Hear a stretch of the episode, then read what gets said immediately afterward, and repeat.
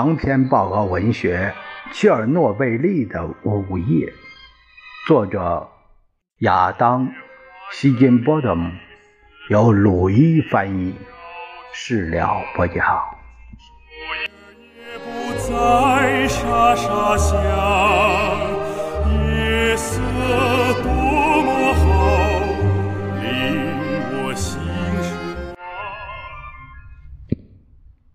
在下午四点举行于白房子党委会议室的会议上，总工程师尼古拉·福明作出结论说：“他手下员工在此前十二小时中为保证四号反应堆冷却循环的种种努力，如今都被证明为徒劳。”他承认，反应堆已经彻底被毁，高放射性的石墨碎片。撒得满地都是。更糟糕的消息还在后面。那天早上，核电站的物理学家已经进入被污染的四号机组控制室，证实控制棒没有在爆炸前完全降入反应堆。他们现在怀疑，仍残留于反应堆容器中的核燃料。很可能会很快再度满足新的临界条件，启动又一轮链式反应。只不过这次是在光天化日之下进行的，而他们完全没有办法对其加以控制。反应堆复活可能会导致火灾和爆炸，像离普里皮亚季城。边缘不足两千五百米的大气中释放出一波又一波致命的阿尔法和中子的辐射。预测结果显示，新的临界条件将在晚上七点之后的某个时刻达到。他们只有三个小时的时间干预。快到五点的时候。基辅地区民防部队的亚历山大·洛加乔夫上尉跑进白房子，带来了他对核电厂地面辐射调查的结果。他的装甲车以每小时一百公里的速度飞驰过列宁大道，速度快的令七吨重的车身在从铁路桥上冲下来的时候，急需处于悬空的状态，然后。他向右一直开进步行广场，直到大楼入口。已经上气儿不接下气儿的洛加乔夫交给马洛穆日一份地图。核电厂食堂旁边，他用铅笔潦草地标注了辐射读数：两千零八十伦琴每小时。你的意思是毫伦琴吧，小伙子？这位党内一把手还这样说呢。就是伦琴。洛加乔夫的指挥官仔细研究着地图，他抽完一根烟，又点着一根。我们需要疏散城市。星期六晚上七点二十分，载着谢尔比纳和瓦列里列加索夫院士的飞机。降落在基辅的朱利阿纳机场，迎接他们的是一群神情紧张的乌克兰政府部长和一排车身锃亮的大型黑色轿车。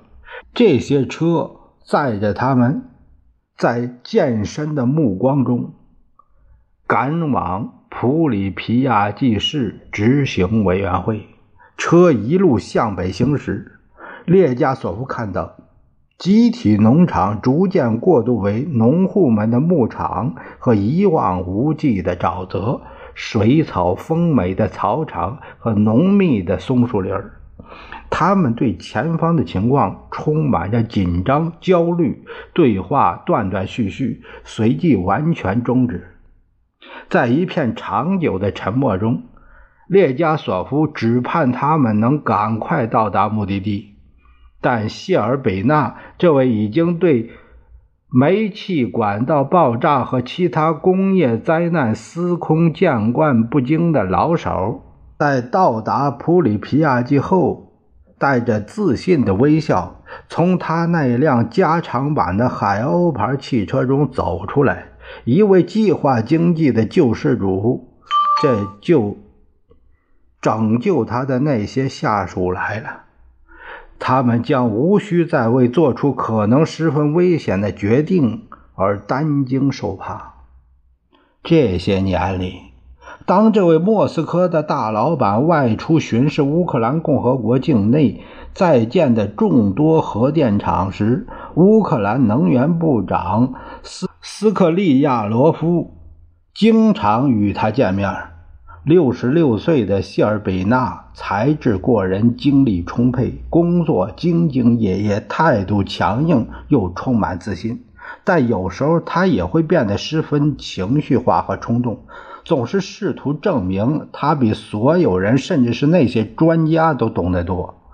作为一个小个子，他用帝王般的气势来弥补其身量上的不足。有些人对他十分尊敬，甚至崇拜万分。斯克利亚罗夫却只觉得这人几乎没办法共事。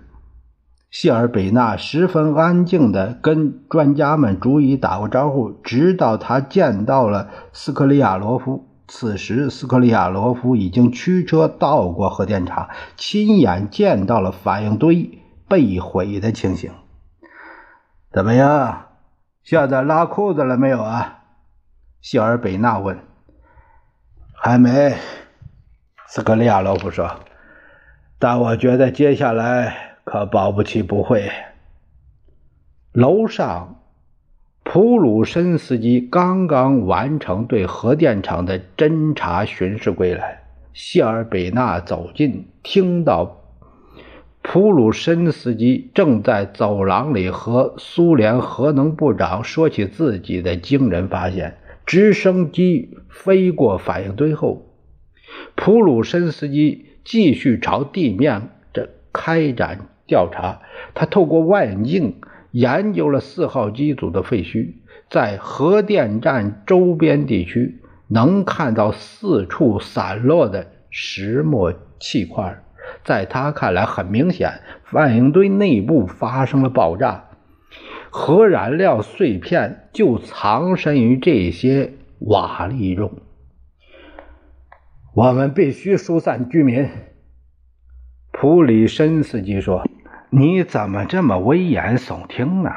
谢尔贝纳不紧不慢地说：“大约晚上十点钟以后。”政府委员会第一次会议在普里皮亚季市常委书记三楼的办公室召开，约有三十名政府部长、军方官员、和工业专家列席。他们都坐在门边排成三排的椅子上。谢尔贝纳站在屋子中间，靠着一张办公桌，桌上堆满了地图、文件。盛满烟头的烟灰缸，屋子里很热，空气中弥漫着浓浓的烟味，气氛紧张的简直令人窒息。会上，谢尔比纳听取了基辅地区党的一把手马洛穆日和苏联能源部长马约列茨的汇报。列加索夫院士也只是在一旁听着，他们没有提供关于核电厂或。普里皮亚季市内局势的任何详细信息，也没有提出任何关于如何应对事故后果的计划，只是说在四号机组进行涡轮发电机降负荷实验时，接连发生了两起爆炸，反应堆大厅被毁，数百名电厂员工受到伤害，其中两人死亡，剩下的人住进了医院。四号机组的辐射情况比较复杂，尽管普里皮亚季市的辐射水平显著超过正常值，但对人身体健康不构成威胁。谢尔贝纳将委员会成员分成几组，第一组由中型机械制造部副部长梅什科夫带头开始调查事故原因。第二组将进一步测量辐射剂量。民防军的伊万诺夫将军、乌克兰内部的根纳季·贝多维奇将军则为可能的疏散做准备。苏联卫生部副部长叶夫根尼·沃罗比约夫负责所有与医疗相关的事务。最后。瓦列里·列加索夫将负责一个团队对灾难后果加以控制。与核电站的物理学家们一样，列加索夫的第一个顾虑便是四号反应堆的残骸中是否可能发生新的链式反应。核电厂的操作人员已经将冷却系统的水箱中倒入了一袋袋的硼酸粉，其中的硼可以吸收中子。他们希望用这种办法淹没核燃料，但这些化学溶液在反应堆大厅破碎的管网迷宫中随即消失的无影无踪。他们并无法确定这些溶液流到了哪里，而且现在供应也已经快要不足。斯克利亚罗夫命令再从西边三百公里以外的罗夫诺核电站调运十吨硼酸粉末来，但罗夫诺核电站站长不愿意掺和这件事儿。万一他们也遇到紧急情况呢？而当这些硼酸粉终于装上卡车运来的时候，车又半途抛锚了，直到第二天才运到了切尔诺贝利。与此同时，列加索夫意识到。核电厂操作人员试图用水冷却已经炸碎的反应堆堆芯的英勇而又徒劳的做法，只是令三号机组和四号机组的地下室空间中注满了被污染的水，从而令放射性蒸汽云不断的涌入大气。此外，放射性悬浮颗粒的毒潮也从四号反应堆的大坑中汹涌地散入空气。普鲁申斯基已经在匆匆一瞥中看到那里的燃料电池栅格闪闪发光，还有一个预示着不祥之兆的炽热发光的亮点。这强烈意味着有些东西正在燃烧。不管怎样，这团火必须扑灭，反应堆必须封闭起来。然而，从堆芯儿抛射出来的那些瓦砾碎片，令核电站以及附近的地面也成了一个放射性雷区。如今，对于任何试图接近四号机组的人来说，哪怕只是停留极短的时间，都意味着死亡。想要近距离覆盖反应堆，甚至只不过是用传统方式灭火，使用泡沫，或是像三十年前英国在温德斯凯尔核电站事故中那样用水，都是不可能的。委员会中迄今没有人能够就如何熄灭熊熊燃烧的反应堆提出任何建议。列加索夫惊愕地循环四周，遍布对核物理一无所知的政客，以及不敢提出解决方案、迟疑不决、呆若木鸡的科学家和技术人员。每个人都知道必须得做点什么，但做什么呢？浓密的放射性核素云继续从四号反应堆上方。翻涌着进入天空，但白房子里济济一堂的专家们依然无法就是否疏散普里皮亚季达成一致意见。民防军辐射巡逻小队从中午起就开始每小时测量一次城市的街道的辐射读数，他们发现数字令人惊心，在离反应堆不到三公里的。列西亚乌克兰卡大街。下午三点前后，读数已经达到了零点五伦琴每小时。到傍晚时分，升高到了一点八伦琴每小时。这个读数要比正常背景辐射高出上万倍。在苏联卫生部部副部长坚持认为这并不对居民构成直接威胁。他义愤填膺地指出。即便是在当时仍未向对外公布1957年马亚克灾难后那个对外保密的城市中的居民，也不曾被告知需要离开。他们从来都没有疏散过那里的居民，为什么要在这里这么干？事实上。苏联当局正式制定的核事故疏散标准要比这个高得多。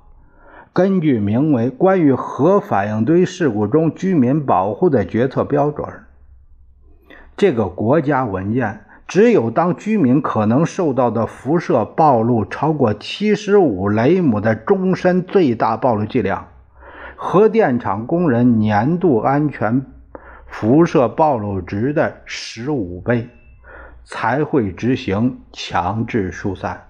即便是那些规定何时应当告知居民发生辐射泄漏的法律法规，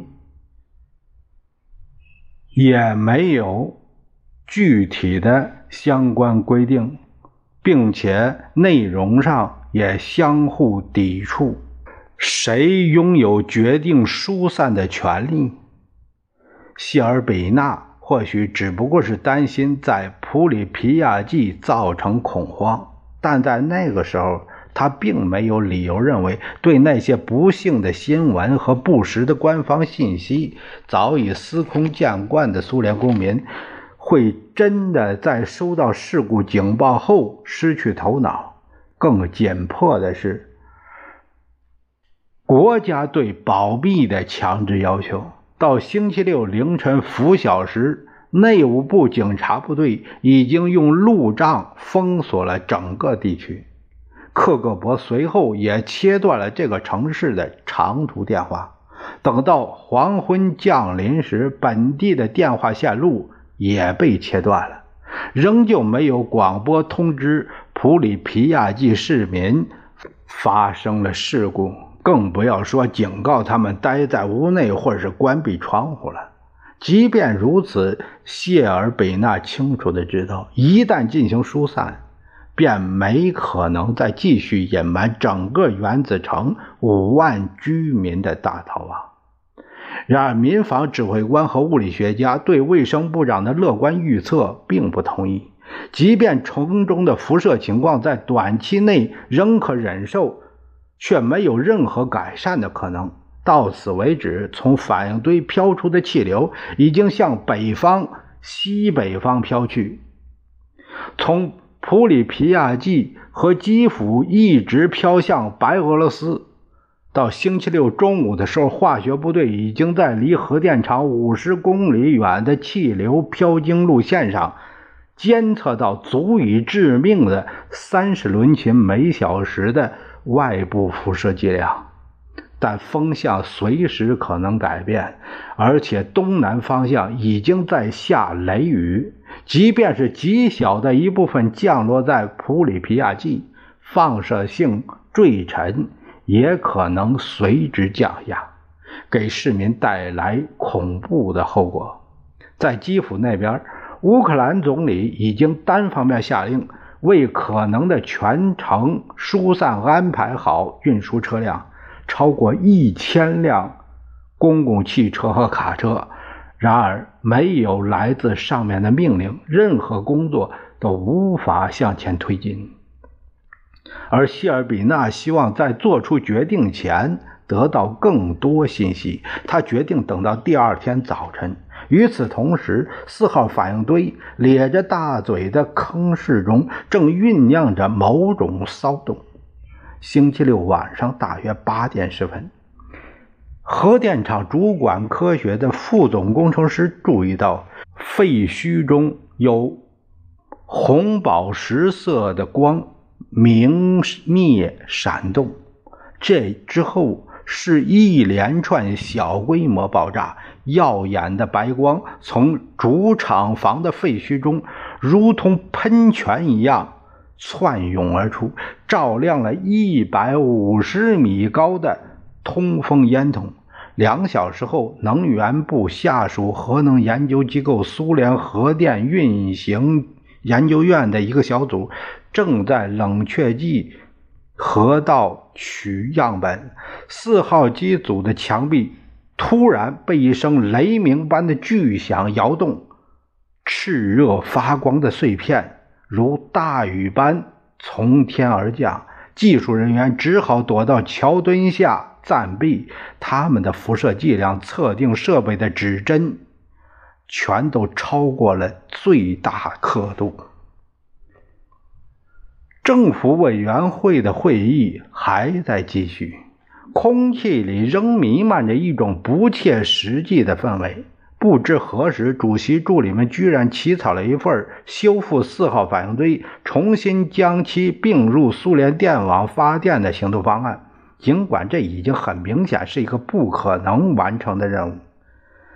此外，根据斯克利亚罗夫的回忆，临近午夜，一位公务人员打断会议，告诉谢尔比纳，总书记戈尔巴乔夫很快会给他打电话来听取情况报告。这位副部长要求所有人离开会议室，但斯克利亚罗夫起身要走时。谢尔比纳却拦住了他：“不不，坐下，听我这么说，然后你再跟你的上级一字不差的复述。”来自莫斯科的频扰高频电话线路响了起来。谢尔贝纳接过电话：“发生了一起事故，出现了点恐慌。现在党组织。”州里的总书记和区委成员都不在现场，我会下令能源部长重新启动所有机组，我们将采取一切措施平息这场事故。戈尔巴乔夫说话时，谢尔贝纳沉默了一会儿，最后谢尔贝纳说：“好的。”然后就把听筒挂上。他转向斯克利亚罗夫：“呃，全听到了。”他全听到了，惊呆了。你没有办法重启反应堆，因为已经没有反应堆了，它已经不存在了。这个大惊小怪的家伙，我亲眼看见的。过了几分钟，专线电话又响了起来，这次是谢尔比茨基，乌克兰共产党的一把手。谢尔贝纳向谢尔比茨斯基重复了刚刚跟戈尔巴乔夫说过的话：一个充满幻想和拒绝承认现实的自信满满的突击行动方案。然后他把电话交给了斯克里亚罗夫。他要跟你说话，就照我刚才说的讲。我不同意鲍里斯耶夫多基莫维奇同志说的话。我们需要疏散所有人。谢尔贝纳从乌克兰能源部长的手中抢过电话，他是个大惊小怪的家伙。他转过脸来对谢尔贝茨基喊道：“你怎么疏散这么多人？我们将会在全世界人民面前丢人现眼。”